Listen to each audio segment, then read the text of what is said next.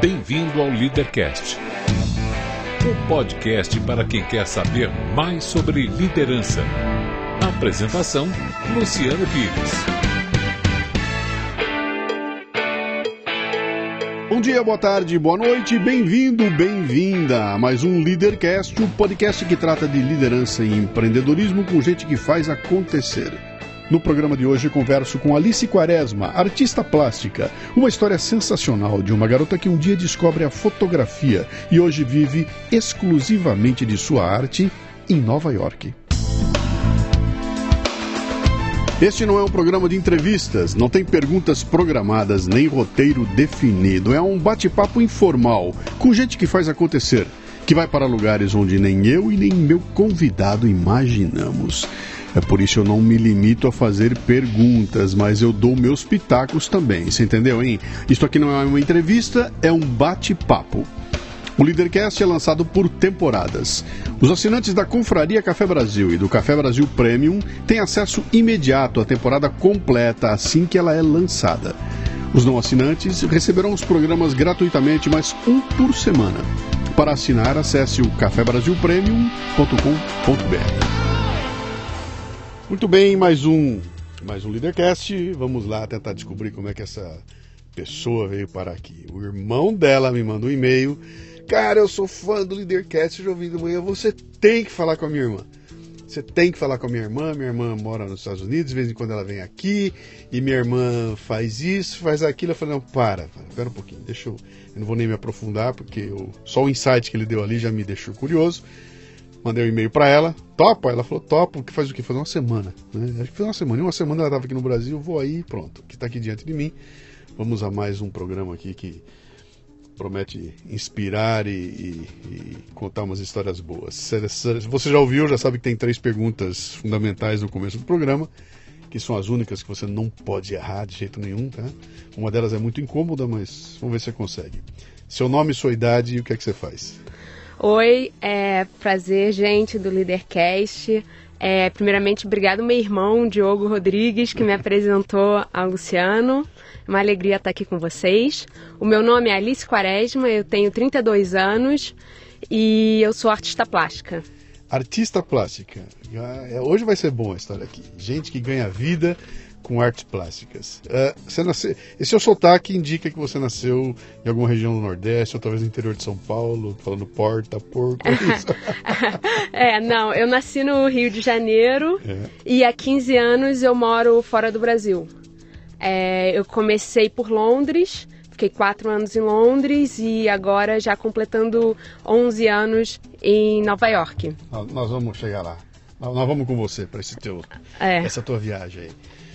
Uh, muito bem, você nasceu no Rio de Janeiro. O que que seu pai e sua mãe faziam?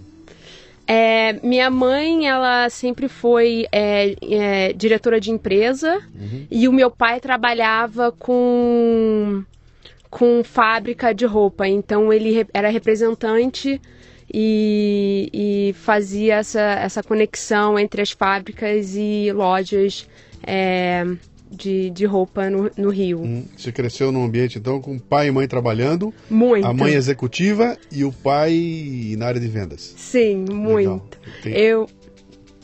Tem quantos irmãos? Eu tenho dois irmãos. Uhum. Você é a mais velha, a mais nova?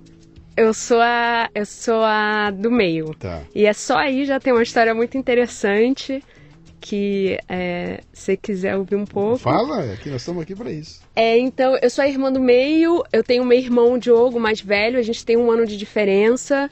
É, meus pais sempre tra trabalharam muito a vida toda, assim, é, vim de uma família que vi meus pais crescerem, é, ficando muito com as minhas avós, que foi assim muito incrível isso, sempre muito próxima do meu irmão mais velho. A gente era, a gente tem um ano de diferença, então a gente cresceu como se fosse gêmeos, assim, tudo era junto. E eu tenho um irmão 10 anos mais novo. Uhum. É, mas a história legal é que os meus pais são casados, mas o meu irmão não é filho da minha mãe. Então a história é que Uau. os meus pais ficaram separados 13 anos, mais ou menos, E eles voltaram e hoje estão juntos há já 15 anos desde quando eu saí do Brasil, assim. Uhum. E seu pai voltou pro, pro, pro relacionamento trazendo um filho Sim. um filho novo. Incrível, que a gente ama muito e que a minha mãe considera assim um filho. A minha mãe fala, esse é o meu filho mais parecido comigo, assim. Uhum. É... E os dois casaram de novo, os dois tiveram outra vida e depois voltaram. E voltaram nesse momento que eu saí, assim. Então isso foi muito legal. Meus pais, uma coisa que é, eu levo muito comigo da minha infância é um aprendizado que eu tive com meus pais separados, assim. Eles foram pais separados, muito unidos, muito... Eles se separaram quando você era pequenininha ainda? Quando eu tinha cinco anos. É, você nem, você nem entendeu a separação, então? Não deu para entender a separação? Sabia que eu lembro muito nitidamente é, o dia que eles contaram pra gente que eles iam se separar. É engraçado isso, assim. Meus pais, eu, assim, o meu ponto de vista disso é, meus pais sempre foram muito honestos com com o divórcio deles, assim, com a separação e sempre conversando muito com a gente.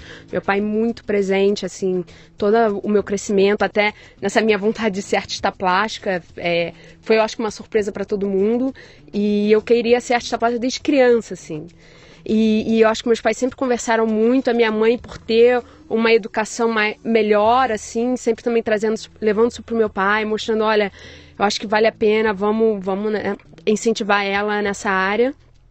E então eu levo como um presente, porque eu vi muitos amigos meus sofrendo com a separação dos pais, Sim. onde os meus pais me mostraram uma lealdade e amizade uhum. nessa separação. Aqui mesmo, passam cada história aqui, a história ficou clara. Pô, meu pai chutou o pau da barraca e sumiu, meu pai morreu, meu é. pai desapareceu, meu pai saía, voltava, saía de novo, então tem essa coisa do desagregar, né? É. Quanto tempo depois eles, eles retomaram? Então, assim, no, no, meu cálculo, assim, por cima, mais ou menos uns 13 anos depois. E nesse período eles tiveram outros... outros... Minha mãe foi casada, meu pai foi casado, aí o, o meu irmão Gabriel veio. Hum. E, e, assim, sempre foi incrível. É, assim, nesse sentido, me ajudou muito até amadurecer, assim, uhum. tipo... Quer dizer, eles, eles retomam, você tá com 18 anos. Tô com 18 anos, eu tinha, eu já tinha ido morar em Londres, e como a gente sempre fez coisas muito juntos, a nossa família, tanto parte pai e mãe, são pequenas. Uhum. E as minhas as avós são muito presentes na nossa vida, e meio que a, a mãe do meu pai sempre andou muito com a minha mãe, independente se eles estavam juntos ou não, cresci muito com ela. E aí, quando meu pai se separou, minha mãe se separou e eu tava fora do Brasil e eu vinha passar férias, meio que era mais fácil todo mundo se ver junto, porque eu tava aqui uma semana ou duas semanas. Uhum. E eu acho que nessa, nessa questão de me ver, eles acabaram se reencontrando, assim, a, né, na, na, na parte amorosa, assim. E aí o relacionamento deles Quer começou. Que a Alice é agente da reaproximação. Muito bom. Mas foi muito inesperada. Eu não é? esperava para mim. Eu acho que pro meu irmão mais velho foi uma surpresa, assim. Mas depois foi uma coisa assim muito. Foi muito feliz, assim. É. Sou muito adoro ver eles juntos, assim. Legal. Você está falando é. aí, eu estou vendo um brilhinho no olho aí quando você toca nesse, na importância dessa questão da família na sua vida. É. A gente nem aprofundou a conversa, mas eu estou vendo um brilhinho no olho aí.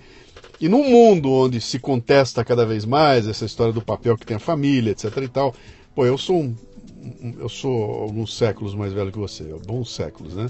E para mim essa questão de família é, é sagrada, para mim é a raiz de tudo, né? E hoje em dia tem uma contestação muito grande, quer dizer, ah, não precisa, é bobagem, a família é a causa dos problemas, tem uma, um papo furado. Bom, não é esse o, o papel aqui, vamos, vamos continuar lá. Ah, o que é que você queria ser quando crescesse? Eu queria ser artista.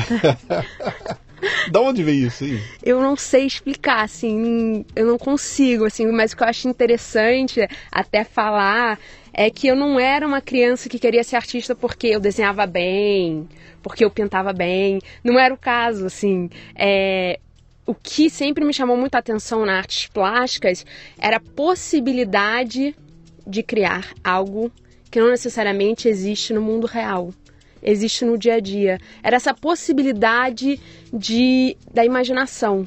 Mas você não consegue elaborar isso com 5 anos de idade? Não. Tinha um tio que não. pintava, uma, um vizinho que você olhou e falou: Meu, que legal isso aqui. Você bateu o olho e falou: Cara, não? Isso foi natural? Não, nada. Não tenho ninguém de artista na minha família. Hum. É não sei dizer, assim. Eu me lembro que eu adoro falar essa, história hoje em dia. Quando eu era menor, eu me achava meio maluquinha, porque eu falava, gente, por que, que eu acho isso interessante? E eu, é, eu fazia uns desenhos, assim, e eu ia contando o desenho. Tipo assim, pra mim não era interessante fazer a casa com a nuvem, o sol e a família. Pra mim era interessante pegar a nuvem, aí eu fazia assim, uma nuvem. Aí a próxima página, duas nuvens, e aí eu ia contando, porque naquela idade eu estava aprendendo a contar, e ia contando nuvem. E aquilo pra mim era interessantíssimo, porque já era uma abstração, entendeu? Sim. A coisa não era dada diretamente. Uhum. Então, me deixava imaginar, então assim, eu tinha que completar aquele desenho de alguma forma, sabe? Então eu contava, às vezes, umas linhas, eu sempre gostei muito de coisas de geometria, é, coisas simplificadas, uhum. mas que de alguma forma me trazia assim para aquilo, me, me parava assim, sabe? Não era óbvio. Eu nunca gostei muito do óbvio. Uhum. E e aí foi meio que assim. Aí ao longo do tempo, óbvio que né, essa ideia vai e vem, né, desde criança e tal. Eu tentei achar vertentes do design, de repente fazer moda. Eu tentava, mas ao mesmo tempo sempre voltava. Sim, tra transformar no, no, numa atividade que as pessoas compreendessem o que é, né? É. Eu, trabalho, eu sou artista, trabalho com moda. Opa, ela faz vestido, eu consigo entender o que é. é. Eu sou pintora, opa, ela pinta quadros, eu sei o que é, né? Seu pai e sua mãe sacaram que você ia por um caminho e deram força ou tentaram enquadrar você? Minha filha vai fazer uma escola, vai ter um diploma. Como é que foi isso? Então, é, eu acho que aí a minha mãe foi muito importante em me ajudar a entender e fazer isso possível, assim, essa minha vontade de trabalhar com artes plásticas. E ela acho que ajudou muito nessa conversa com meu pai, de explicar para ele, assim, o mais legal foi ele é, é, acreditar na minha mãe de fato, sabe? Falar, tá, então se você vê esse potencial, vamos em frente, assim, é isso. E, mas assim, eu nunca. Eu sempre corri muito para trás, eu sempre fui procurando. Então eu queria fazer aquilo. Eu ia pro Instituto Elliot Sica, assim, com 14 anos, sabe? E eu ia lá e eu nunca. Tem coisas que você não esquece. Então, assim, eu lembro que eu acho que eu tinha 14 anos. Eu comprei um livro chamado As Cartas, do Elliot Sica e Lydia Clark que era onde eles trocavam essas cartas quando ela estava na França e ele estava nos Estados Unidos, em Nova York. E aí ele uma hora volta para o Brasil, ela volta. E era essa troca disso que a gente está fazendo agora. Uhum. Não falava nada do trabalho deles em si, mas falava dessa vivência deles nesses outros lugares. Uhum. E nas faltas, e na saudade, e no conforto, e na comida, e no paladar. Então falam de tudo, mas não necessariamente o, o trabalho de fato, porque eu acho que no fim, assim, principalmente em arte, a gente está falando da vida, né? A gente está uhum. falando de experiência, assim, a gente está falando Sim. do que a gente, é, o artista, ele concretiza a gente está reagindo à sociedade. E a gente, ela, a gente reage ao presente e a gente tem uma voz que a gente acredita que venha, sabe? A gente tem uma visão meia para frente, assim, um pouco. Então, acho que ele, ele tem essa, esse ele é ousado, o artista ele meio que ele põe a cara a tapa, sabe? E, e você atua num, num, num, nível de percepção que ele, ele, ele não tá com o pé na realidade, né? Ele não é o. Exato. Ele não é o meu dia a dia aqui da continha que eu tenho que pagar. É. Você, você, dá um, você sobe um degrau e começa a voar, né? É. é a gente tava conversando agora há pouco ali na minha sala, essa é a dica que eu vou dar a vocês aqui. Eu nunca sento com o meu entrevistado antes para conversar e cutucar ele. Eu tento evitar ao máximo a história dele. A gente sentou ali só para trocar uma ideia, estava falando sobre essa experiência e tudo. E eu estava contando da minha experiência com o Leadercast e o meu esforço para pegar um Olavo de Carvalho, uma Janaína na hora da entrevista e sair do rótulo, né? Falei, eu vou conversar com esses caras para tirar fora o rótulo, tirar fora a caricatura e tentar falar com a essência da pessoa.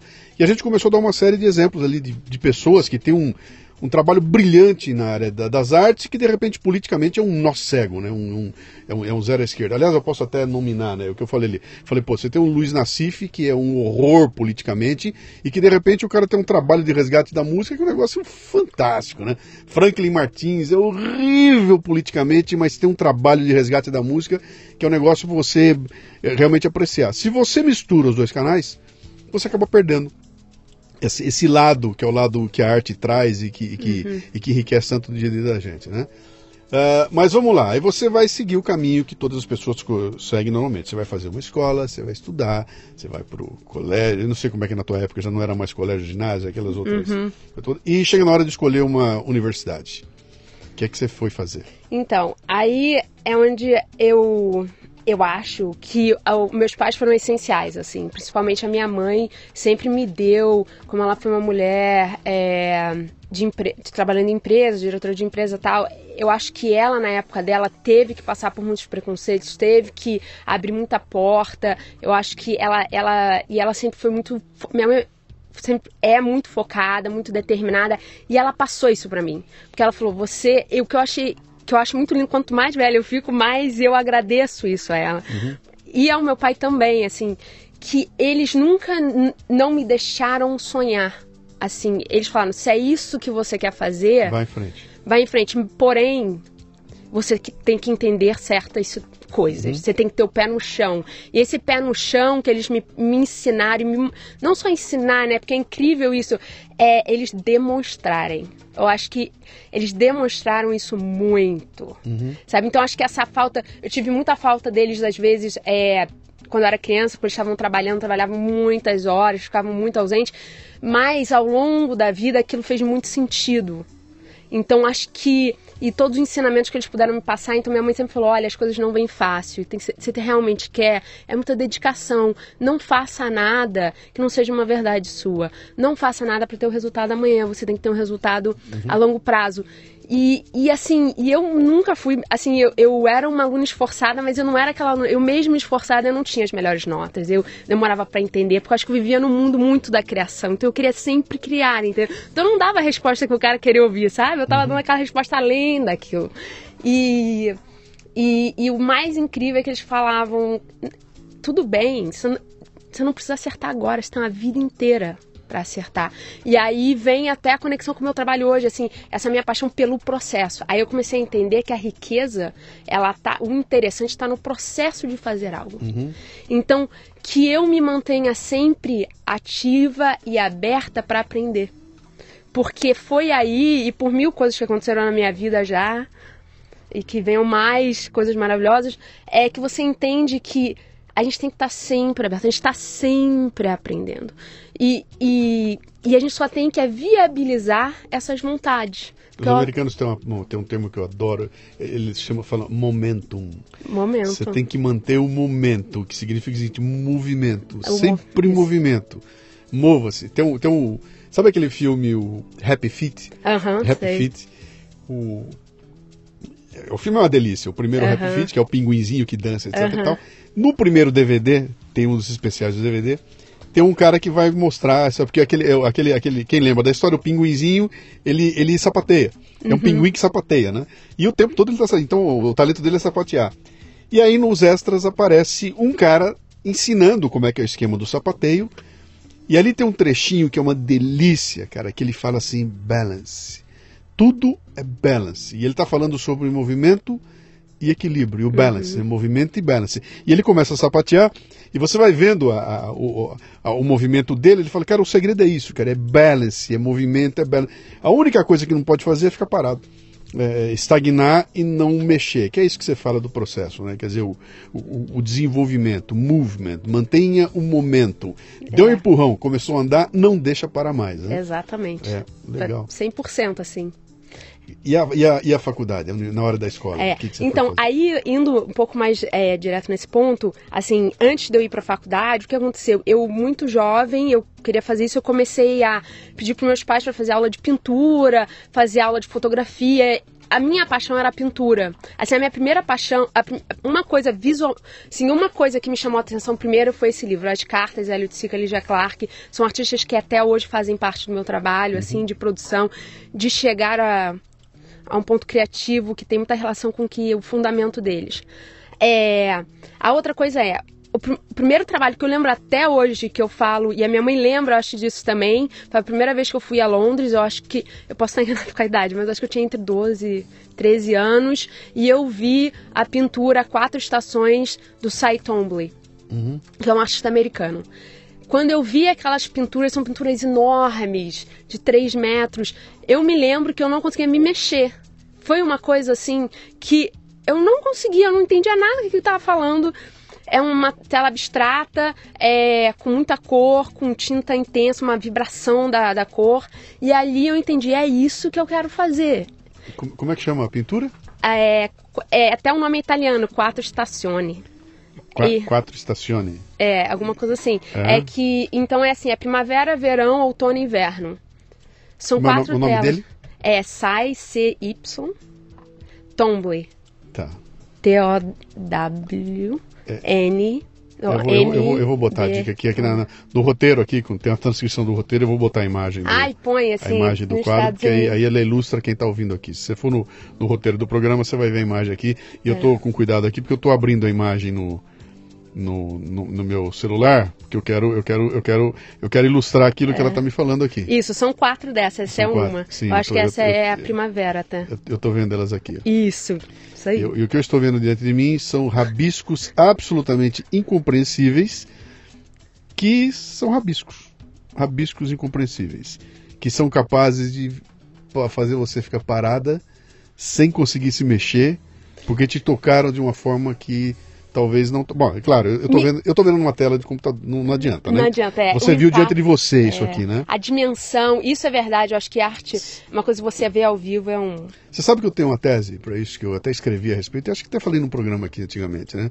Falei que se você pegar La Gioconda, a Mona Lisa, catar um coreano e fizer uma reprodução idêntica da Mona Lisa e botar as duas numa parede, uma do lado da outra, a Mona Lisa real vai te capturar de um jeito que a outra não captura. Com certeza. Porque a minha teoria que eu tenho é o seguinte: há uma coisa do artista que ele transmite no trabalho dele, que passa pelas mãos, passa pelo pincel, passa pelo olhar, e impregna aquilo de uma energia tal que aquilo captura as pessoas. Então, como é que você explica um quadro como aquele, que é uma mulher que, olhando para as pessoas, não tem nada demais aquilo, e te captura de um jeito que você fala, cara, por que, que eu não consigo parar de olhar? E né? daquele tamanho, porque ela é pequenininha, E é né? minúscula, né? Porque tem um- uma carga de energia ali que, é, que captura a gente. Por que, que eu vou assistir uma. Eu até fiz um programa falando disso aí. Por que, que eu vou assistir um show do Calbi Peixoto e choro que nem um destrambelhado quando ele canta bastidores? Eu começo a chorar sem conseguir me controlar. E eu levo do outro lado dele um baita cantor maravilhoso que canta bastidores e não me faz chorar. Então aí a gente cai num negócio que eu falo é porque é a verdade desse artista. Eu acredito muito que é a verdade, a presença, ele tá vivo ali, aquilo é uma verdade para ele, então ele transmite de uma certa forma que não tem nada melhor. E aí a gente cai também num ponto que é aquela questão da perfeição e do vou ser o melhor, vou ser o mais perfeito, com o meu tecni- tecnicamente falando, é onde que eu aprendi até hoje que isso não é o principal. Não. Você não precisa de nada. A gente não precisa estar no melhor estúdio. A gente não precisa a melhor técnica. Eu, quando eu era mais jovem, achei que precisava. E aí isso vai se. O meu trabalho é uma desconstrução. Eu cheguei num nível de técnica excepcional para virar e falar: não é isso, não tem nada a ver. E comecei a- desconstruir aquilo. E aí que eu comecei a ser verdadeiro com o meu trabalho. Eu comecei a conseguir conectar de uma certa forma que eu não estava chegando ali. Que a gente volta no Saitomboy. Porque eu sempre fui uma criança, outra coisa é, eu sempre perguntei, eu era aquela criança que ficava, por quê? Pra quê? Aonde? Não, vai, por quê? Não. Do ponto que a minha mãe ficava assim, uhum, ah, tá, hum, hum. Ela às vezes nem falava mais nada, que ela não Sim. aguentava mais aquela criança que vai, mas por quê? Aonde? E aí hoje eu já ouvi muitas, vezes- muitas vezes a pessoa falar, seja curioso. Sim. Porque foi a curiosidade que me levou a virar artista plástica. Porque foi a o meu não entender um site only. Falei, eu quero, um dia eu quero entender isso. Isso que me fascinou, porque um negócio que é muito dado, ah, já vi isso antes. Uhum. Eu passo. Agora, um negócio que traz de alguma forma um contato emocional, você falou, uma presença do artista naquele trabalho, uma verdade dele, com algo que me leva além daquela experiência ali em frente ao quadro, é que traz uma, uma, uma- um outro nível de percepção e crescimento. É porque o quadro, ele não termina no quadro, né? Ele não termina, ele nem Ele- começa. Aquele quadro é um estímulo, né? E ele vai terminar na tua cabeça. Você vai olhar É. para aquilo lá e falar, cara, como é que eu consigo ordenar isso que eu estou percebendo aqui agora? E essa experiência da ordenação é que faz o quadro dele bater em você, bater em mim de um jeito diferente. E os dois falarem, meu, que quadro maravilhoso, mas em mim pegou assim, você pegou assado, É. porque parte dele está na tua cabeça. Um outro ponto legal também disso, a gente ainda não conseguiu chegar na minha formação, mas a gente vai chegar lá. Mas um outro ponto bem legal sobre isso é, É, uma vez, em 2012, eu estava numa palestra nos Estados Unidos, numa residência. A artista faz bastante residência, assim. É um momento que você tira, fica dois, três meses com outro grupo de artistas e curadores e críticos, e você fica pensando e produzindo, sabe? É um intensivão, assim, é uhum. é bem legal. É, e eu estava nessa residência e um cara, palestrante, bem conhecido até, é, fez uma pergunta para todos: Você acha que a arte muda o mundo? E aí todo mundo ia falando, ia falando, falando. Uma menina do meu lado falou um negócio que eu nunca mais esqueci e eu levo comigo até hoje. E e, e assim, eu tenho umas coisas que me marcam e eu vira verdade para mim. E o que ela falou, acho que me deu mais força para fazer, para falar assim, o que eu faço é relevante. E ela falou o seguinte: eu não acho que a arte muda o mundo. A arte muda pessoas, as pessoas mudam o mundo.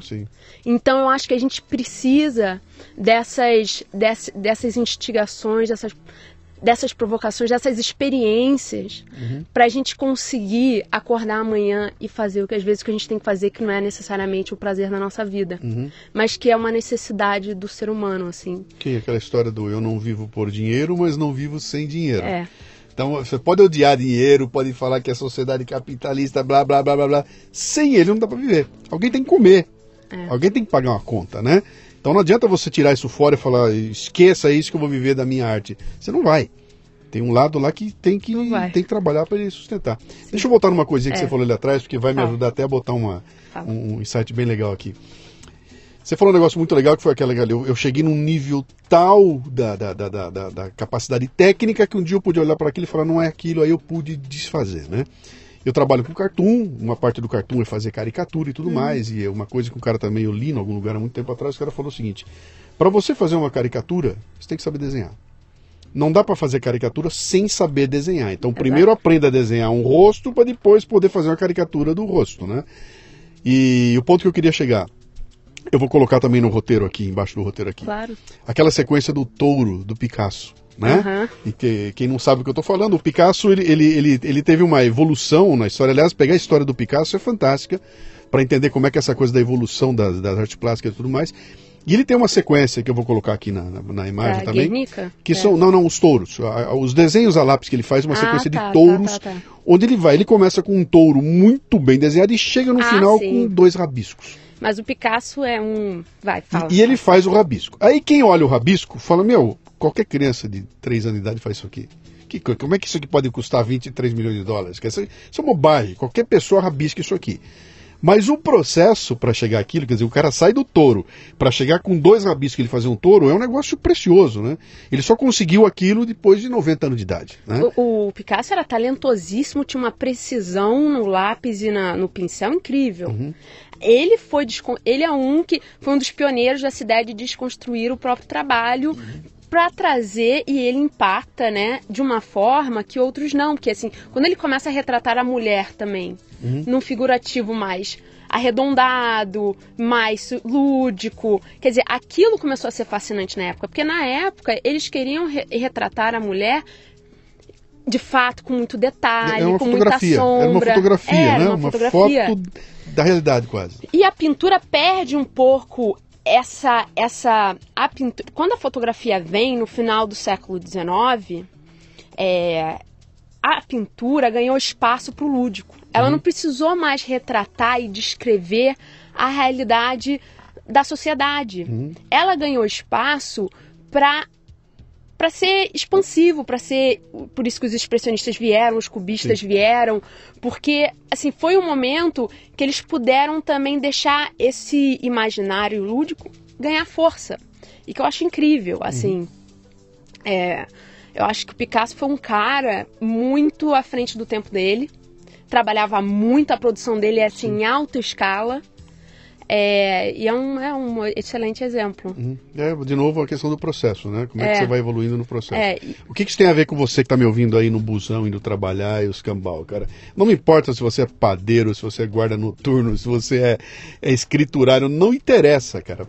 Pensa bem nessa coisa do processo, sabe? Como é que eu como é que eu faço as coisas que eu faço, por que, que eu faço as coisas que eu faço e como é que eu faço para fazer cada vez melhor aquilo que eu faço, mesmo que seja o cara que tira xerox da empresa, entendeu? Como é que eu faço para que esse processo seja um processo de evolução diária. Começa assim, eu tenho que primeiro aprender o básico, né? Então eu vejo a molecada chegar, imagina, me botaram no emprego que eu sou o cara que tem que tirar xerox, isso é um horror, eu odeio fazer isso. Eu falei, cara, para e olha para esse momento como um, um, o nascimento do processo, né? Então, para poder tirar xerox, eu tenho que aprender a lidar com a máquina de xerox. Opa, eu já ganhei uns pontinhos.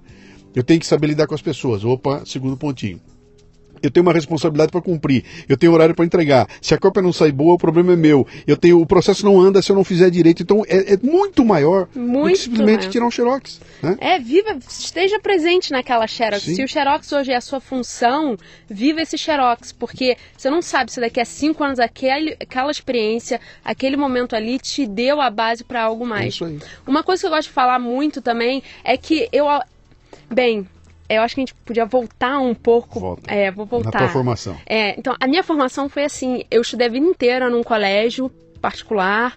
É, amo minhas amigas do coração, todas vieram de lá. Isso também é maravilhoso, as coisas da família, dos amigos aqui.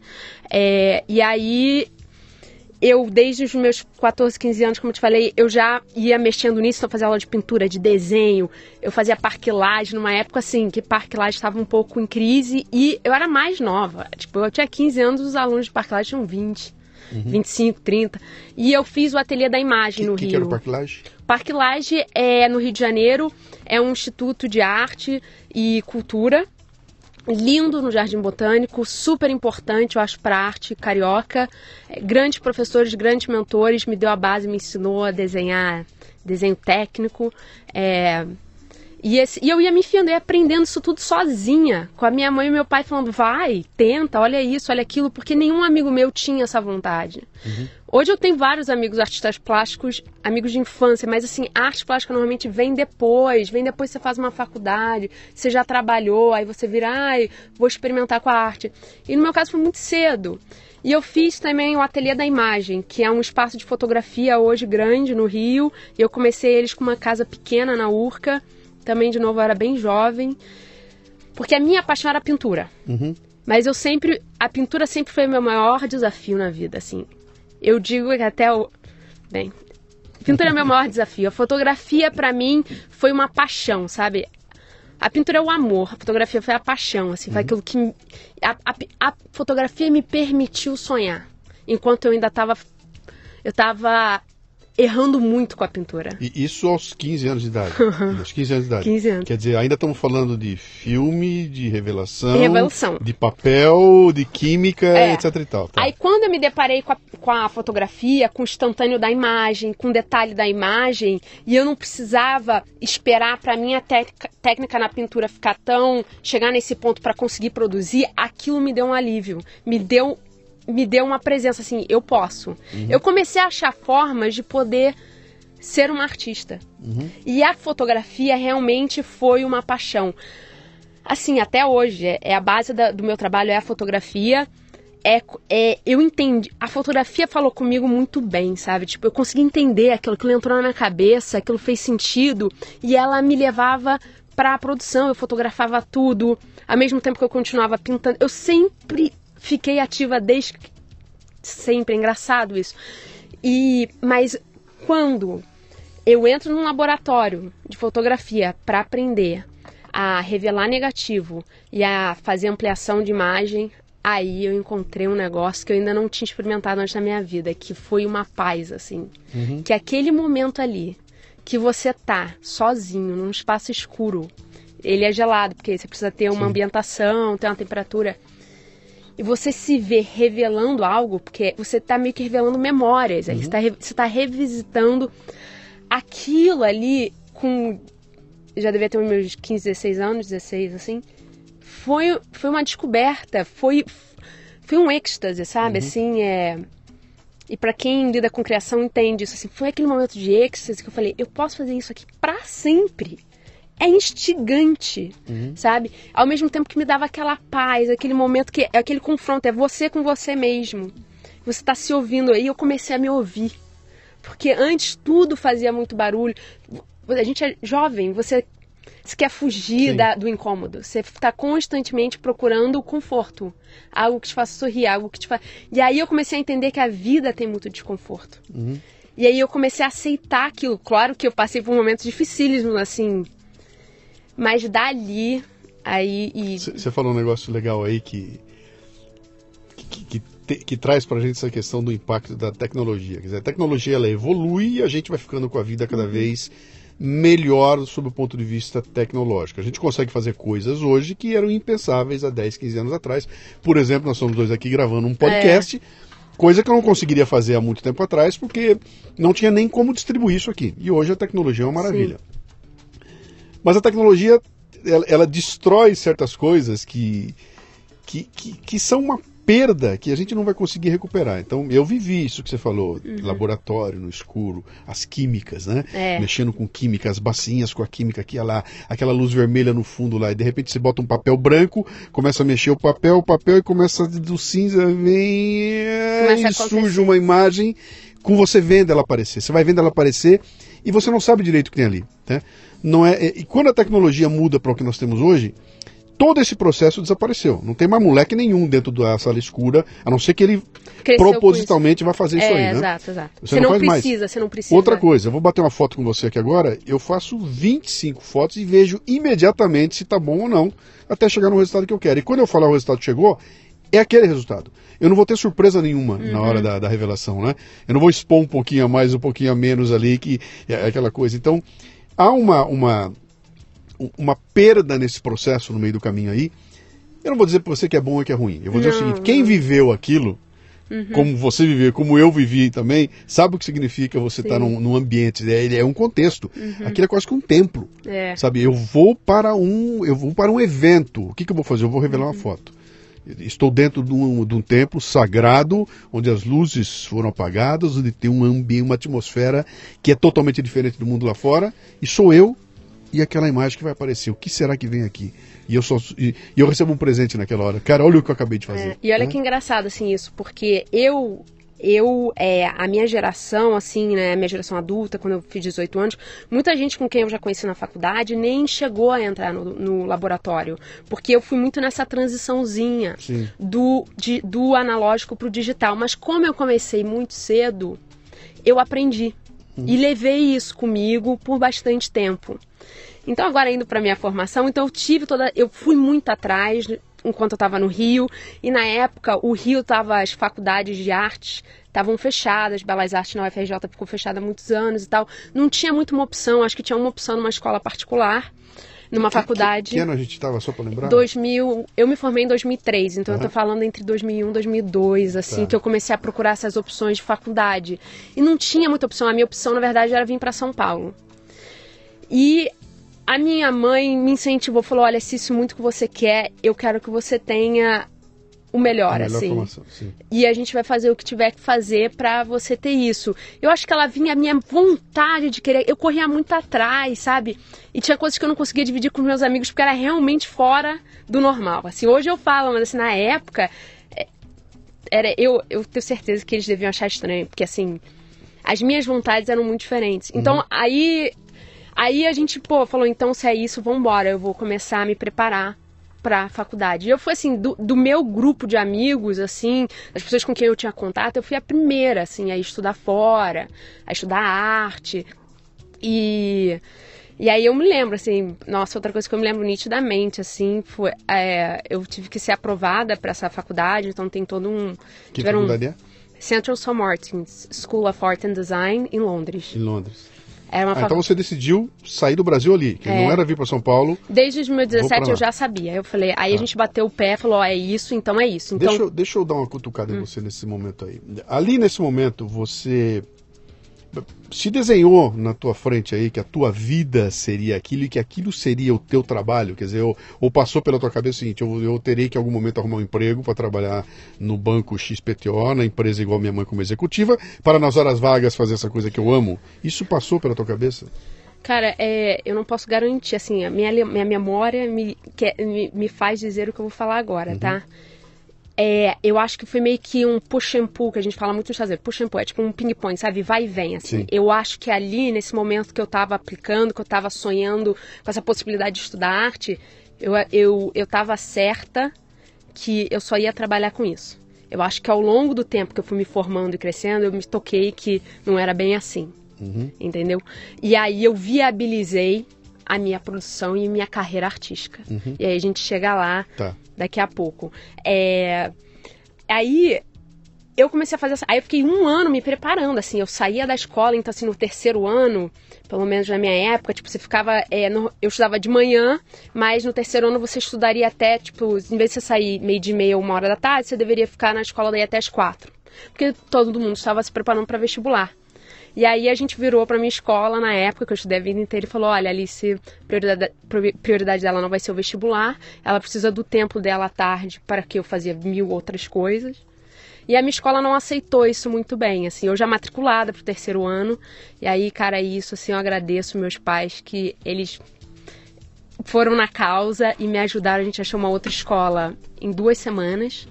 Eu mudei de escola, fui para uma escola não tão rígida, mas que me viabilizou a minha tarde ser focada para aula de desenho, de não sei, de inglês, que eu tinha que passar em TOEFL, eu tinha que passar, o inglês não era maravilhoso, passar em TOEFL, eu tinha que ler livro, tinha que fazer todo o application, tava preparando um portfólio. Isso foi incrível, assim, então eu não, eu não teria conseguido se os meus pais não virassem e falassem, vamos fazer isso aí, a gente acredita em você. E sempre conversando comigo. Sempre. Eu não tinha uma nota boa e tal. A minha mãe, ela não tirava, é, ela não me botava para baixo. Mas ela chamava minha atenção. Ela falava: você tem que continuar, você tem que continuar tentando. E aí, uma hora eu tive que ir para Londres para fazer essa entrevista e eu fui aceita, assim. Esse momento foi um dos momentos mais felizes da minha vida. Eu me lembro minha mãe na rua gritando. assim, esse momento de aceitação, assim, desse sonho louco que eu não desenhava bem, assim. Eu realmente fui atrás disso, assim. Eu tive que ir atrás dessa técnica, sabe? E aí foi incrível, assim. E, e tipo, Uma, desde linha, aí. uma linha pronta, lá me vou para Inglaterra, com Nossa. 16 anos de idade. Não, aí eu fui pra Inglaterra com 18. Eu fiz 18, fui. Aí o meu pai me levou. Morar, sair de casa e não foi sair do Rio para para São Paulo. Você saiu do Brasil, foi para Inglaterra Uhum. com 18 anos. Morou onde lá? Eu morei em Londres, eu morei no. Eu morei em lugares. é, morei em Maze Hill, um lugar bem pequeno. Era em Londres, Mas mas, eu tava sozinha? na. zo- Sozinha. Eu prim- mudei. Tinha lá um parente, um amigo, algum Não, eu fiquei num dormitório muito ruim. Meu pai, eu me lembro do meu pai, quando ele me deixou lá, ele chorava, desesperado. É. Ele falava, meu Deus, como é que você vai ficar aqui? E eu achando o máximo, eu amando tudo. Uhum. Tipo, amando tudo pela questão do sonho, assim. Obviamente eu tive medo, é, inseguranças, mas eu não sei, a determinação é uma coisa que caminha comigo de alguma forma, sabe? Então me fala, me fala desse dia seguinte. Tá? Eu vou guardar as proporções, tá? É. Eu saí de Bauru para vir para São Paulo capital, com 18 anos de idade, e vim para São Paulo capital também para morar. Meu pai alugou Uhum. um quarto numa casa de família do lado do Mackenzie e eu no dia seguinte eu não estava mais na minha casa, não estava no meu quarto, eu estava dividindo um quarto com estranhos numa casa estranha e que não tinha nada a ver comigo aquilo lá, né? E com 18 anos de idade. Eu tive que abrir uma conta no banco, tive de- jogado no- na cova dos leões, né? Teria sido muito mais confortável e fácil para mim se eu tivesse ficado lá em Bauru, porque meu pai toma o carro, tá aí, só namorar, tava tudo tranquilo lá e eu rompi isso tudo, e até hoje eu não sei porquê, eu escolhi o pior. né? O que, que é mais difícil, mais complicado, onde é me- era lá que eu vou me jogar, né? E acordei no dia seguinte e falei, bom, agora sou eu. É. eu e o mundo. Isso com 18 anos de idade, né? É um, é um momento de quebra de, de, de tudo, né? Como é que foi o teu dia seguinte? Depois que o papai foi embora, você ainda estava no deslumbre e o momento desse deslumbre acaba, né? Aí você fala, bom, agora Realidade. é o real, com 18 Ah, anos. assim, eu sempre termino na base, assim, tipo, tipo assim, a, é, o medo, né, a incerteza, o desconhecido, ele era, ele tava ali comigo, assim, e minhas inseguranças estavam ali, mas também eu sempre me acalmei porque eu falei, cara, eu batalhei tanto, tipo, eu quis tanto estar aqui, agora eu tenho que fazer isso acontecer. Aí agora vai vir o melhor de tudo, o mais inesperado, e aí eu começo a estudar lá, e na Inglaterra é tipo que nem engenharia aqui, você faz um primeiro ano básico para depois você escolher a sua especialidade, aí você faz um- uma mini aplicação, um mini vestibularzinho para você ser aceito nessa sua especificação. E aí você faz três anos. Cara, a Só, par- só uma dica, o que, que são essas especificações? O que, que é? Você vai para pintura, para escultura, para... Isso tá, é. tá. Nova mídia, Tá. ouvi- é, aí pintura, aí ou fotografia, isso no bacharelado, na faculdade. E aí, meio que contando um pouco o resumão dessa minha história, a Inglaterra foi, assim, excepcional pra mim, pra minha base também, meio que foi uma coerência com que, as conversas que eu tinha com meus pais, porque eu cheguei lá, o ensino em inglês, ele é muito autodidático. O que significa que você, com 18 anos, você vai para uma instituição muito conhecida, que você sonha e idolatra, o seu contato com o professor, aquele cara que supostamente é ele ali e você aqui, não existe. Então eu tinha assim cinco matérias, sete matérias, mas eu tinha três professores. E eu via eles uma vez por semana. Então, amigo, ou você corre atrás, ou você vive um ano ali de férias e nada acontece, você vai para casa depois. E o meu inglês não era assim apuradésimo, porque eu não estudei em colégio bilíngue nem nada, fazia aula de inglês, mas assim, não, não era inglês que os livros que eles deram para eu ler nos primeiros dois meses, um livro é um livro que é base do meu trabalho até hoje, que eu recomendo para todo mundo, que é Câmara Lúcida. Se você gosta de fotografia, se você gosta de arte, leia esse livro. Esse livro é base para mim, foi um negócio. Você falou do momento? Uhum. Esse livro fala do punctum e do studium. Em latim, studium significa estudo.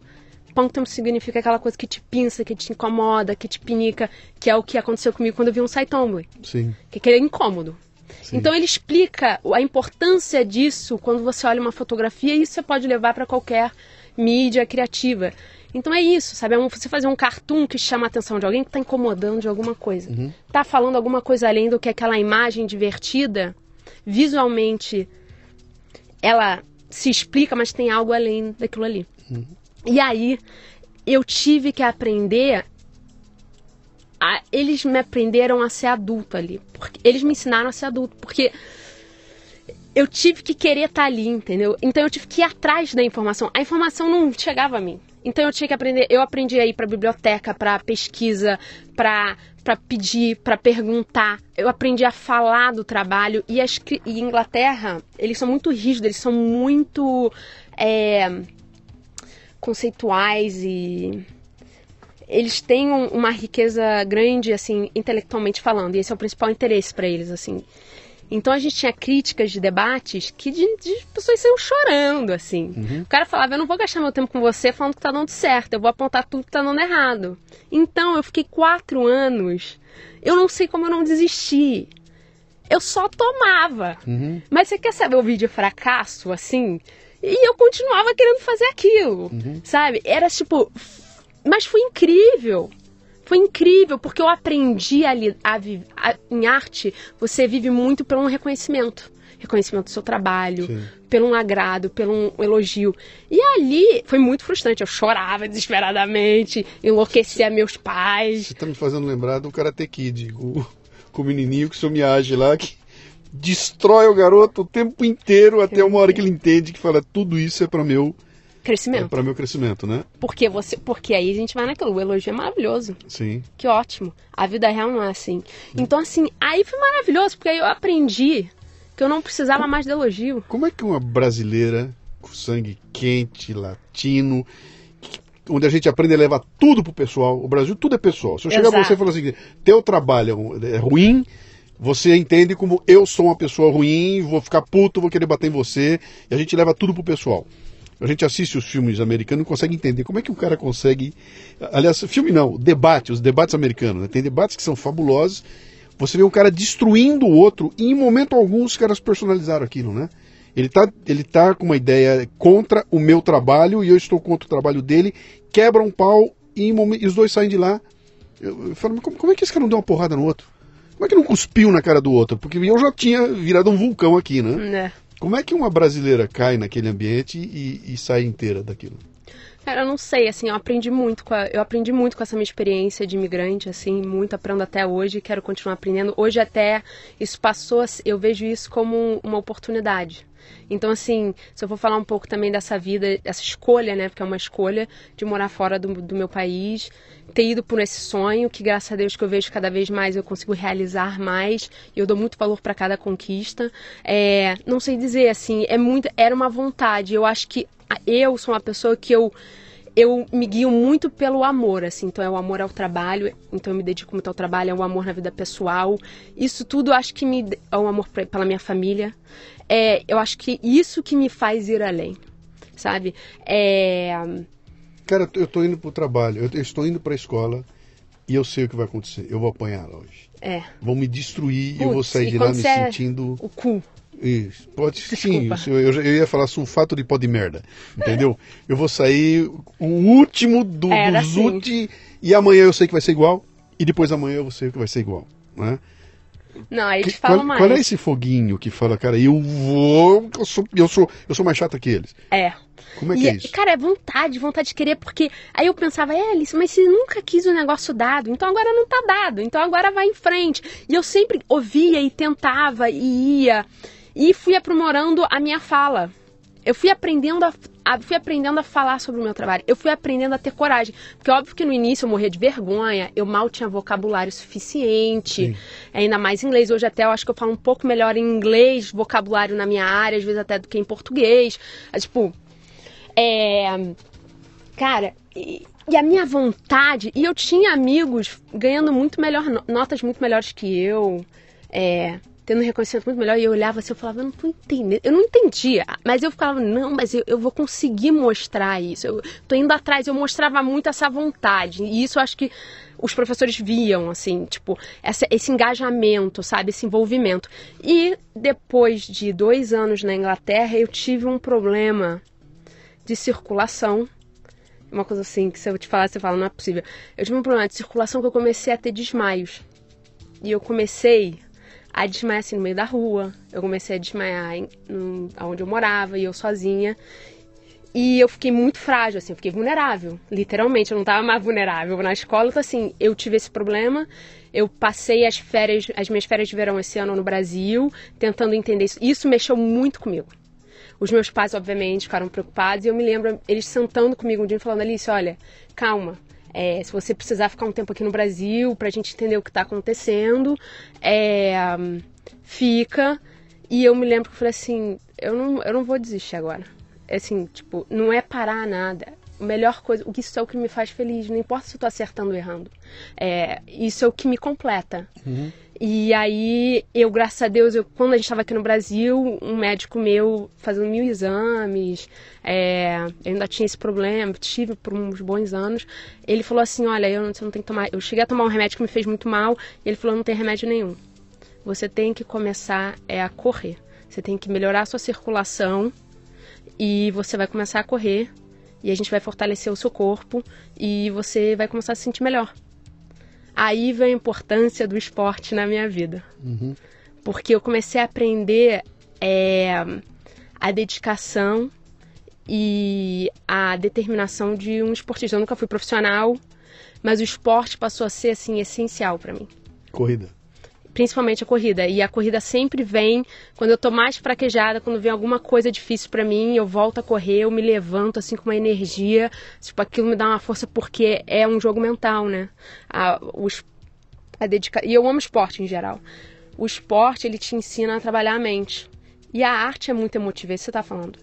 Nós brasileiros já somos muito mais calorosos, é, humanos, é, envolventes e e putz, e artes plásticas, ou uma performance, o artista mesmo de teatro, né? O músico é, é- é uma dedicação intensa, é muito um given, assim. Você se joga muito naquilo, é muito emotivo, você está sempre se botando ali.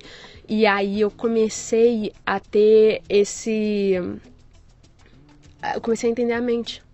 E aí eu falei, agora eu tô entendendo. Eu, eu sempre fui muito intensa, sabe? E aí eu falei, eu tô desperdiçando a minha energia. Onde a minha energia tem que ir pra uma corrida, tem que ir pra um esporte, tem que ir pro meu trabalho. Deixa eu focar aqui, deixa eu olhar pra isso direito. O que, que é que tá faltando aqui, sabe?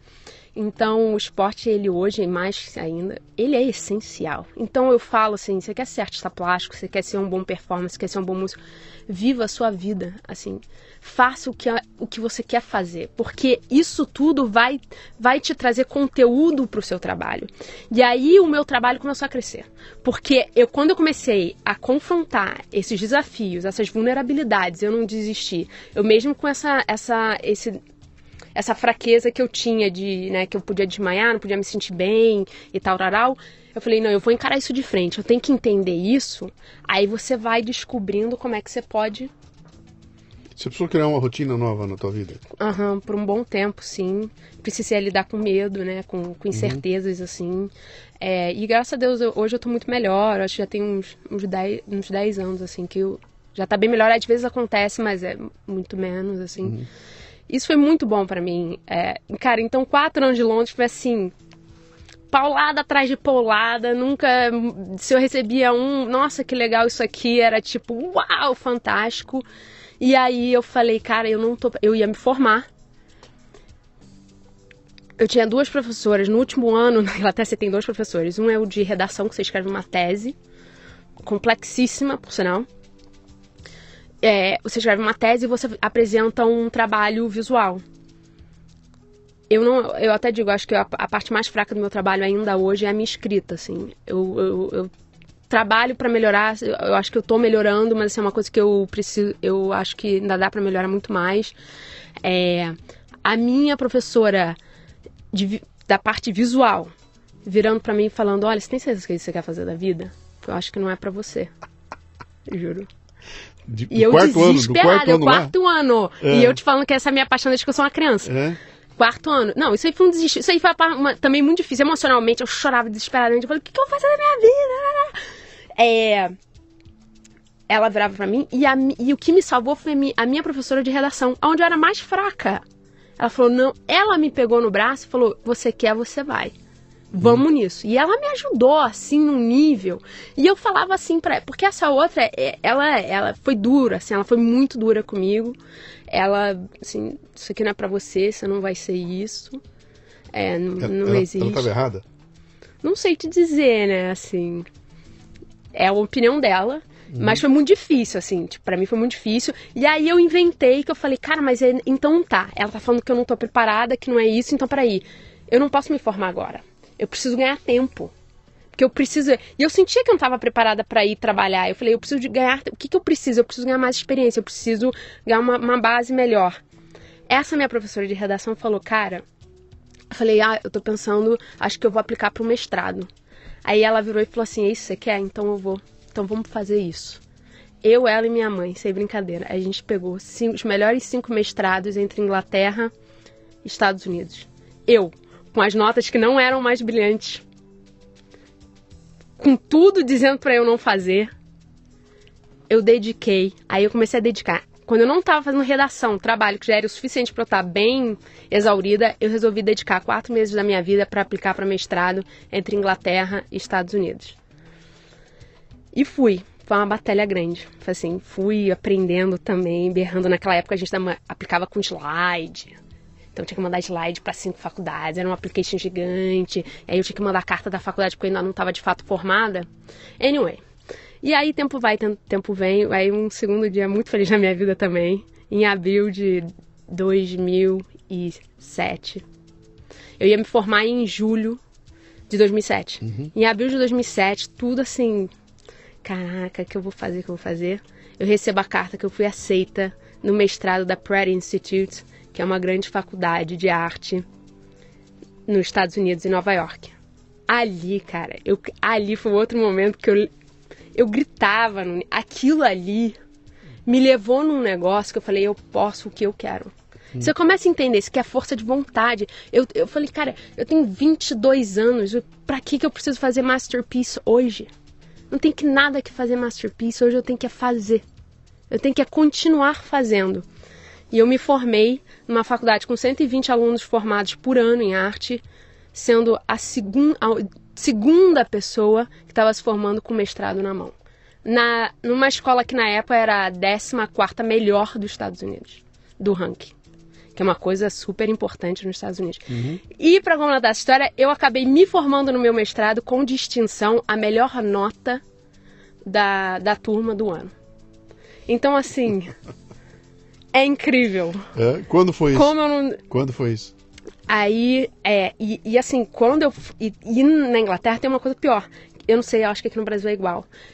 A nota, quando você se forma, sai assim num quadro, saca? Aham. Então sai pra todo mundo ver a sua nota. Então todo mundo sabe. A minha nota era muito baixa. Então todo mundo tava vendo que eu tava me formando assim, mais ou menos. Lá no, lá É, no básico. Sim. E eu tava me formando no básico não por causa da minha redação, por causa dessa mulher aí que cismou comigo e falava, não, não, não. Quando, e aí, mas aí sai assim do lado, aprovada pra faculdade tal. Tal, tal, tal. E só tinha eu e um outro garoto que era ultra, assim, tava indo super bem. Sério, eu passava no corredor, todo mundo vinha falar comigo. Caraca, eu vi que você foi aprovada. Parabéns, parabéns. Aquilo foi assim, foi a primeira vez que eu, eu acho que eu recebi tanto é, parabéns, ou pô, vai lá, sucesso, sabe? Uhum. Tipo, continua aí e tal.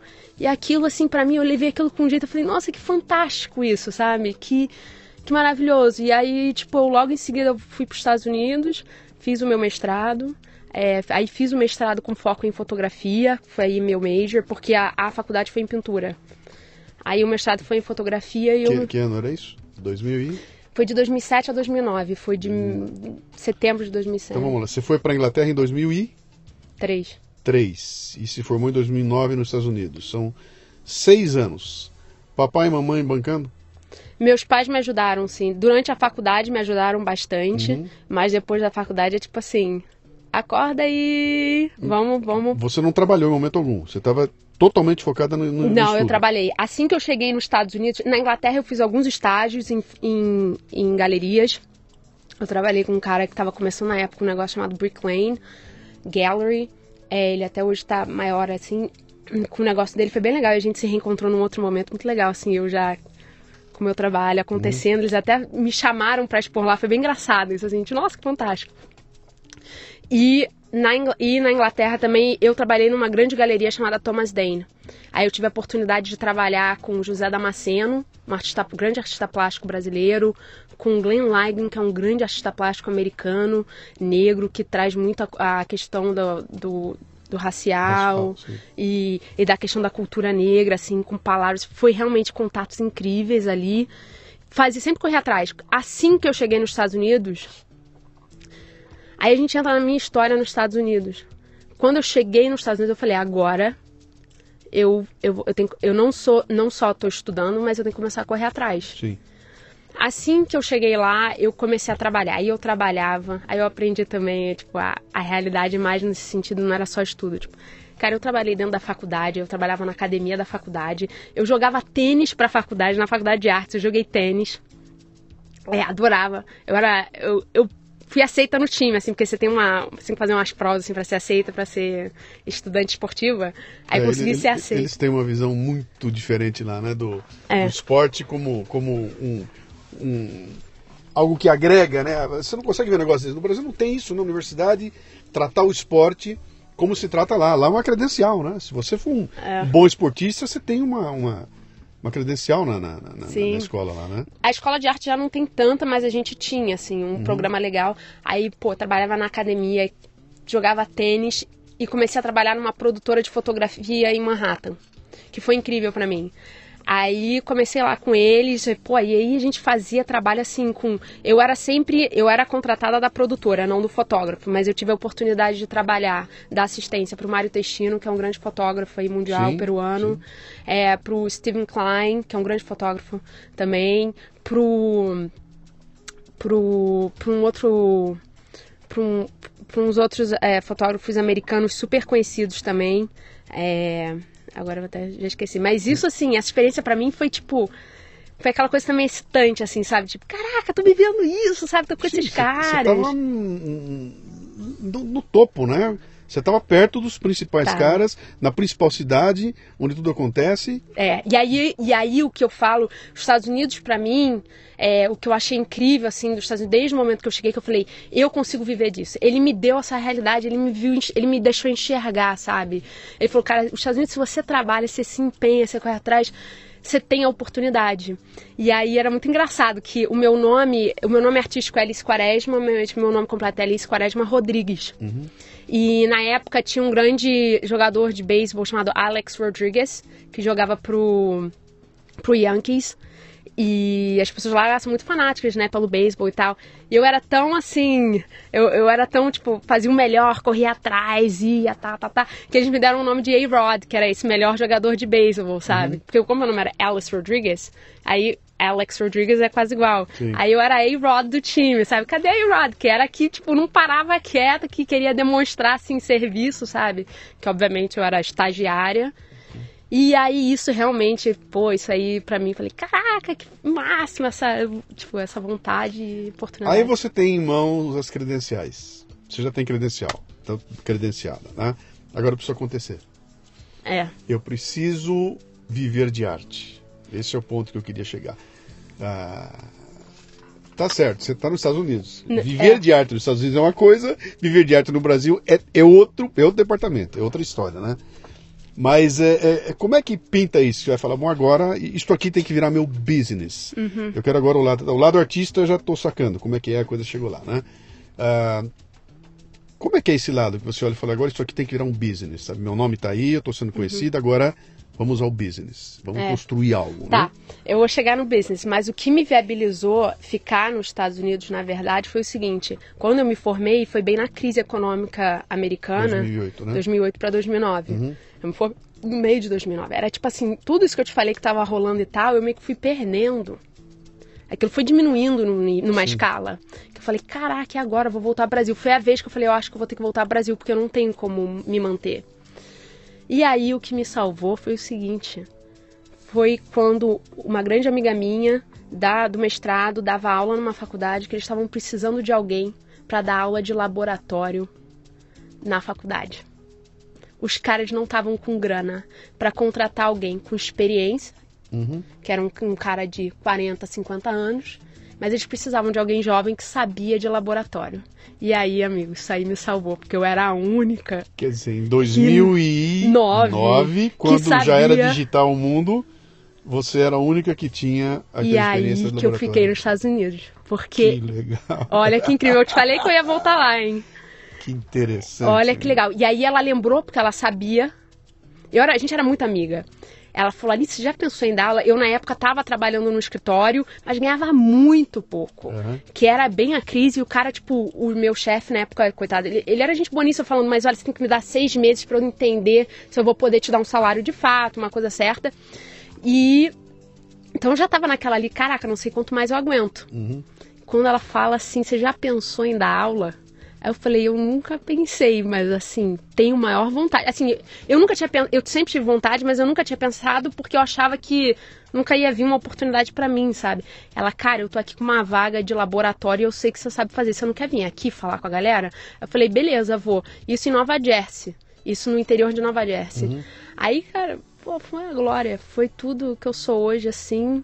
É, isso me deu tempo para me estruturar para viver do meu trabalho. Eu dei aula três anos nessa faculdade, Ramapo College, e depois eu dei aula ainda na Bergen, a Bergen Community College. Então, faculdades assim que eu lidei com a classe média americana, com a realidade, a realidade da, dos Estados Unidos.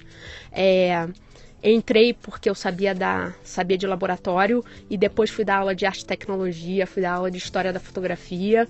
Foi uma experiência incrível. E a minha aula era assim, era divertidíssima. Sabe, eles me deixaram é, trazer isso para os alunos, que foi incrível. E eu aprendi de novo, aí eu aprendi a falar. Cara, tudo a experiência de vida que eu tive, eu sempre trazia de volta pro meu trabalho artístico. Então esse negócio que você falou, essa, essa- a sua pergunta de tipo, como é que você daí fez um business do seu trabalho artístico de todas essas experiências, sabe? De todas. Tipo, puta, aí aprendi a falar, aí já me sentia bem em público, sabe? Pô, aí eu comecei a ter essa paixão de incentivar o outro. Então eu gosto de falar muito pro jovem adulto. Amo. Tipo, porque eu acho que é pra eles que eu posso acrescentar mais, saca? É. É falar para olhar pra ele e falar, cara, eu vim de uma história que se eu te contar você não acredita, era só negação, tipo, era só paulada, sabe? Não é que eu sou era genial, não era que eu tinha um talento incrível, eu corria atrás desse talento, sabe? Eu corria atrás dessa vontade. Então, era muito legal. Aí eu eu consegui me estruturando, aprendendo a falar e sempre tive uma coisa de organização. Aí eu tive um outro insight. Aí eu falei, eu aqui nos Estados Unidos eu sou mais um. Eu no Brasil eu sou um. Eu nos Estados Unidos eu sou mais um brasileiro. Eu tenho que ter alguma história para contar que eu vim do Brasil. Desde que eu saí do Brasil, eu nunca produzi nada no Brasil. Eu comecei a entender que eu tinha que voltar para o Brasil e começar a formar alguma história de trabalho aqui. Então eu comecei a voltar, fazer residência no Brasil, essas residências que eu te expliquei de arte. Fiz uma no Rio, uma em São Paulo. Quer dizer, Você voltou estudando. Ah, tá fazendo essas residências, mas voltava assim por dois, três meses, porque mas, aí. mas era estudo. Você Era estudo, é. Tá. Calma. E comecei a correr atrás de galeria. Começava a ir nas galerias, a conversar com as pessoas, ir atrás de curador. contava minha história, ia atrás e comecei a vender no Brasil. Então, quando você chegava na galeria e abria teu portfólio, você mostrava o quê? Ah, todo o meu trabalho que Sim, eu tinha feito. Tá certo. Eu, eu, meu deixa, deixa, fotografia. Isso então, deixa eu ser mais. mais é, é, você tirava desse portfólio, você abria e mostrava pro cara, isto é o que eu faço. É, e o fala... que, que era isso que era o que eu faço? Era uma fotografia uh, época... trabalhada, mexida, ah, o tá. que, que é teu trabalho? Eu vou botar as imagens, evidentemente, ah, tá. aqui. Como nós estamos falando, eu quero que a pessoa tenha uma ideia, né? Quando tá. eu pegar um trabalho teu, eu vou ver o que ali? Tá. Uma imagem tá. maluca, um, uhum. uma foto de um, um, avião, o que, que eu vou ver ali? Não, na época, o que eu fazia não é o que eu faço hoje, uhum. mas na época o que eu fazia era uma fotografia super detalhista e técnica de estúdio, aonde eu re remontava espaços da casa. Uhum. Esse era o meu projeto mais conhecidinho conhecido, assim. Tinha dois. Um era duas pessoas sem lugares, que é, falava uma coisa da persona da mulher e falava do, da dualidade do casal. Então eu falava desse confronto, mas através de objetos. Então eram fotos que tinham um fundo branco e esses objetos, assim, super bem fotografados. E a outra era Casa Americana. Eu falava desse, dessa minha desconexão com a cultura americana, então era um fundo vazio com os objetos, assim. Era o que eu fazia. Uhum. Eu ia lá e falava sobre isso. Estudava a luz, então fazia umas fotos branco sobre branco. Aí, era tipo assim, oi, mas era bem interessante, foi minha base, assim. E, e foi aceito? Fui aceita foi. e consegui. Consegui a minha primeira galeria no Rio em 2010. Então, me explica aqui para quem não conhece nada do assunto aqui, que esse é um ponto importante aí. Quando você fala consegui, eu, eu sou padeiro, tá? É. E eu consigo uh, emprego numa padaria onde eu produzo pão e o meu pão vai ser vendido. Se o povo gostar do meu pão, eu vou ter sucesso, né? Quando você fala eu consigo uma galeria, como é que isso é um business? Então eu imagino tá, o seguinte: ó, estou exposto numa galeria, tá legal, meu nome ficou lá, fez um barulho na imprensa, etc e tal. Como é que isso se transforma em negócio? Uhum, é.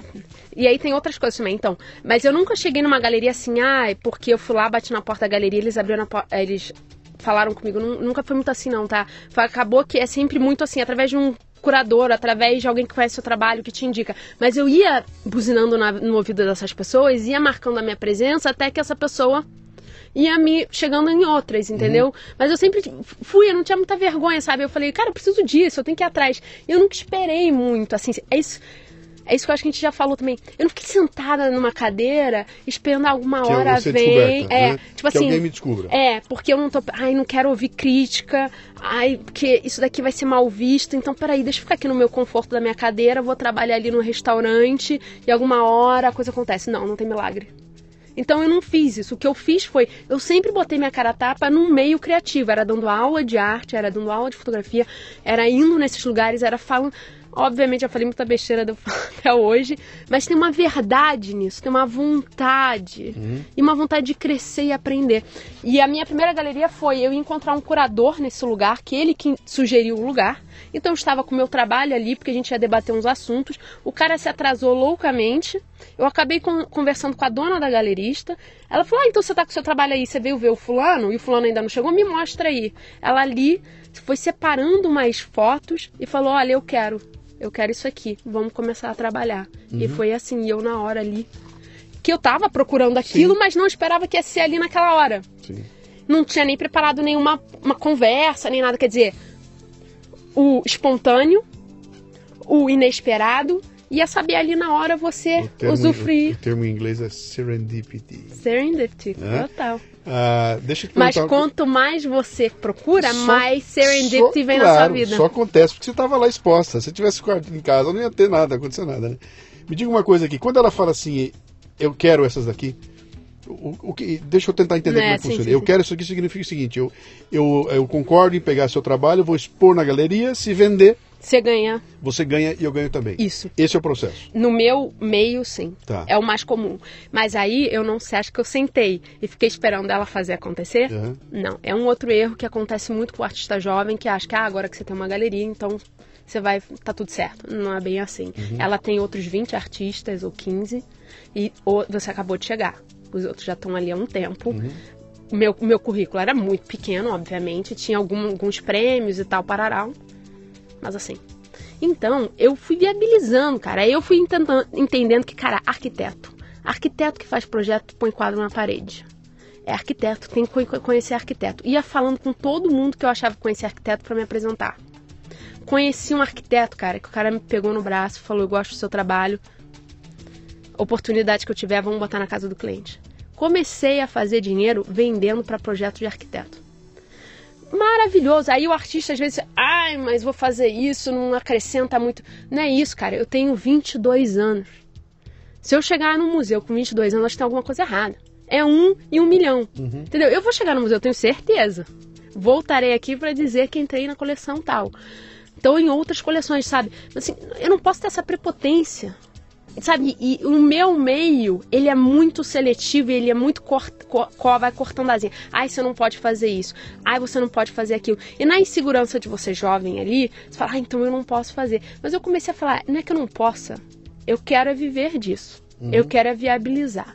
Então vamos embora. Como é que eu posso fazer de uma forma que acrescenta, que tem uma relevância? E aí eu aprendi o business, porque aí eu comecei a aprender a lidar com arquiteto, comecei a aprender com entrega, eu comecei a aprender com produção, timing de produção, é, comecei a aprender a embalar a obra. Sempre, até hoje, eu não tenho assistente, então até hoje eu faço tudo muito sozinho, sozinha. É, às vezes é muito cansativo, mas vale. É uma, eu já vi vários é, vocês falando sobre isso aqui, que tipo, vale a pena porque a gente ama o que a gente faz. Sim. Porque é uma entrega, porque é uma verdade, assim.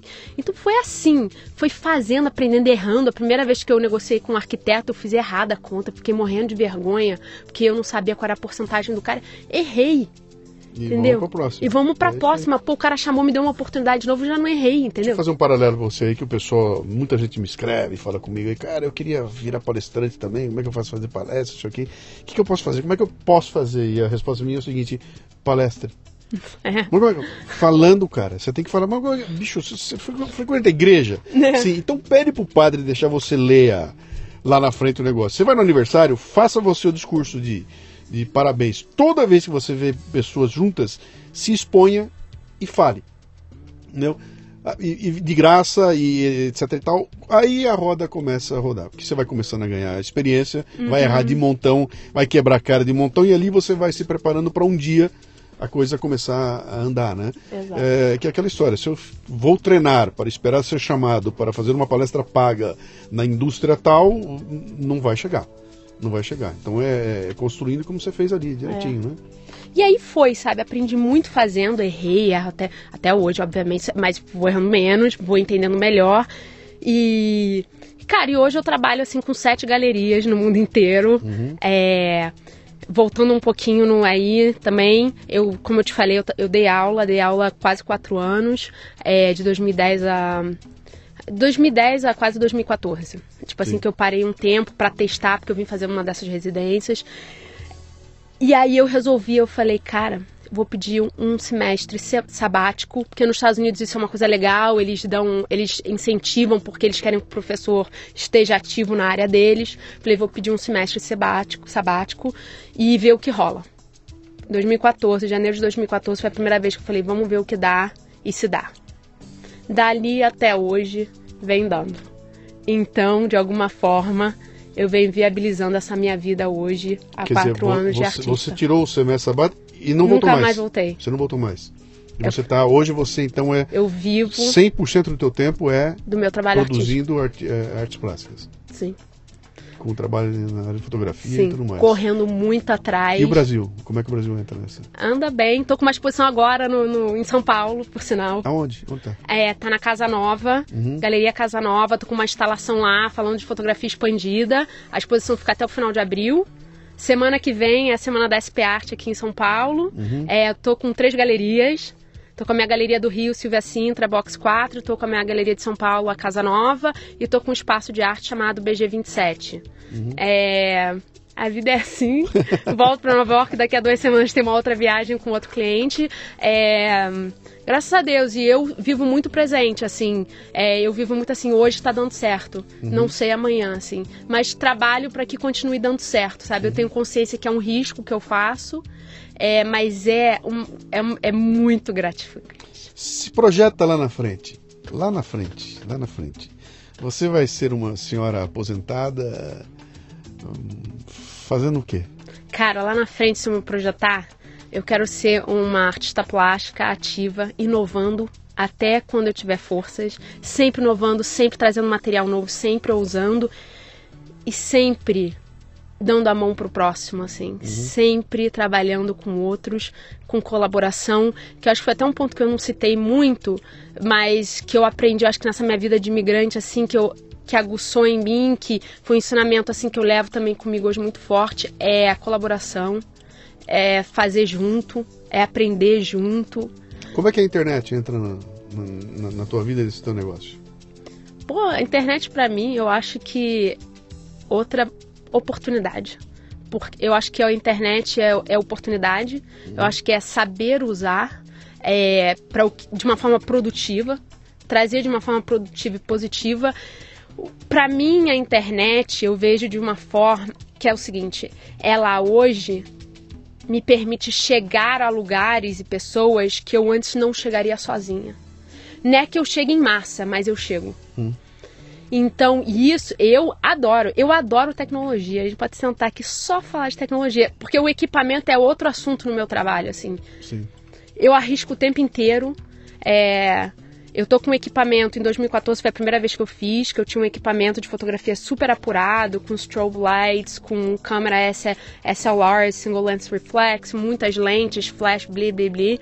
Eu, em 2014 eu falei, o meu trabalho não é mais isso, eu vendi tudo eu fiquei com um corpo de câmera mirrorless, que não é o mesmo sistema. Então é um sistema que ele revela mais o erro assim dentro da imagem. E eu fiquei com uma lente. Uhum. E desde 2014, como eu te contei, a, foi quando eu comecei a me profissionalizar e viabilizar essa minha vida como artista plástica, de fato, assim, 100%. E reaprendi, reaprendi a olhar pela lente, reaprendi a, a fotografar, readaptei, fui atrás dessas minhas vontades, porque o meu trabalho mudou muito. Hoje eu pinto em cima da imagem. Então eu comecei a questionar muito a fotografia. Hoje eu falo de fotografia expandida, fotografia fora do conceito documental e eu falo mais do conceito emocional. Uhum. E aí a gente volta a Lígia Clark e Elliot Sica, que eu te falei que foram as minhas principais influências como pré-adolescente. Eles hoje são grande força no meu trabalho na ideia do sensorial, porque eles falavam do sensorial com escultura, com pintura, com com performance, e eu tô falando o seguinte, como é que eu trago o sensorial para imagem, que é uma mídia tão perfeita e distante do espectador? Como é que eu aproximo essa, esse material da gente? Uhum. Comecei a fazer mural, isso tem menos de um ano. Comecei a fazer mural, já fiz mural em Nova York, Los Angeles é, e agora fazendo um no Brasil. É, cara, eu vou arriscando, eu vou, eu vou me incomodando, eu quero, eu quero trazer essa esperança pro outro, sabe? Isso é um, um prazer na minha vida. Que legal, que legal. Olha, é. Vou dar os parabéns porque você não precisa, tá? Você já tá. Você gramou bastante para chegar lá. É muito legal entender que essa, essa, esse teu trabalho eh, ele acontece no momento em que você, junto com você, você vai quer dizer, é aquela história, não é uma menina de 22 anos que explodiu como aquele talento que vem não sei de onde, vem do, vem do. Outro dia eu lancei um material que eu falava dessa coisa do talento inato e do talento que é buscado, né? Que é o, é o mindset que. Eu nasci com aquele talento, eu usei até o exemplo do, do Romário, né, cara? Cai a bola no pé, o cara faz gol. Uhum. Não precisa nem treinar. Não, bota, passa a bola para ele e faz gol. Então nasceu com aquilo. E tem um outro que não nasceu com aquilo, que se ele não trabalhar desesperadamente, ele não vai conseguir fazer, porque ele só vai ter habilidade suficiente se ele se dedicar para aquilo de coração, né? O brasileiro dá muito valor pro talento mágico, esse que nasceu é, com ele. É, né? o milagre. O americano dá um valor desgraçado para esse cara que trabalha para fazer é. acontecer. Então é, é, diferente ali, né? Então tem uma diferença. Tem uma coisa aqui de Deus deu e é mágico, portanto todo o valor é isso. E o outro fala, não, cara, esse aqui gramou para fazer, todo o valor é isso, né? E é legal ver que você foi nesse caminho aqui, quer dizer, cara, se é. eu não arregaço a manga e parto para buscar, apanho, apanho como apanhei e, e, não deixo a bola cair e sei que lá na frente vai rodar, não tinha acontecido nada. Você tinha voltado e com o rabo no meio das pernas, né? Quem quiser saber do teu trabalho, encontra aonde? Além dos lugares que você já falou, na internet. Me dá um endereço, me dá uma página. Claro. Assim. É, o meu Instagram é arroba Alice Quaresma, o meu site é www.alicequaresma.com e o meu e-mail, se alguém quiser mandar e-mail, é alice.alicequaresma.com. E adoro trocar ideias, é, adoro trabalho de colaboração. Uhum. E é isso. É, espero que curtam. o trabalho. Meu Instagram é super ativo, atualizado. Uhum. É, Maravilha. e que inspirem muitos aí. Vou lembrar então a turma, eu vou botar uma série de imagens que você está falando, as dicas Tá. todas aqui no, no texto do. Tá. Eu, não- eu não sei se você viu, mas a gente transcreve a- o Uhum. nosso papo inteirinho e na transcrição eu vou colocar as imagens aqui. Quem quiser vir, então, os links vão estar lá também.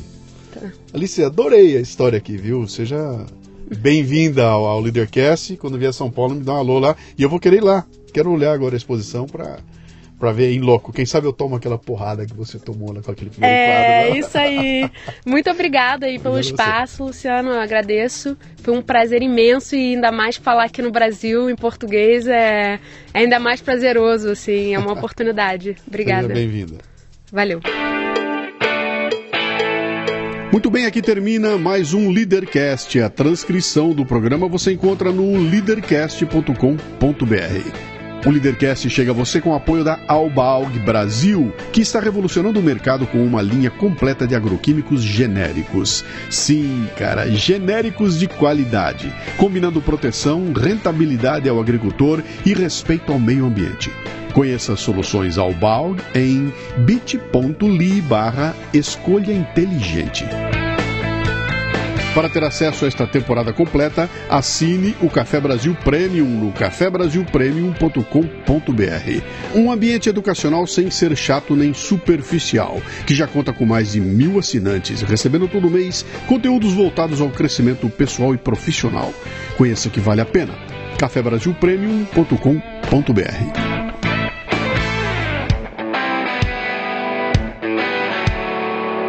Você ouviu o Leadercast com Luciano Pires. Mais uma isca intelectual do Café Brasil. Acompanhe os programas pelo portal cafebrasil.com.br.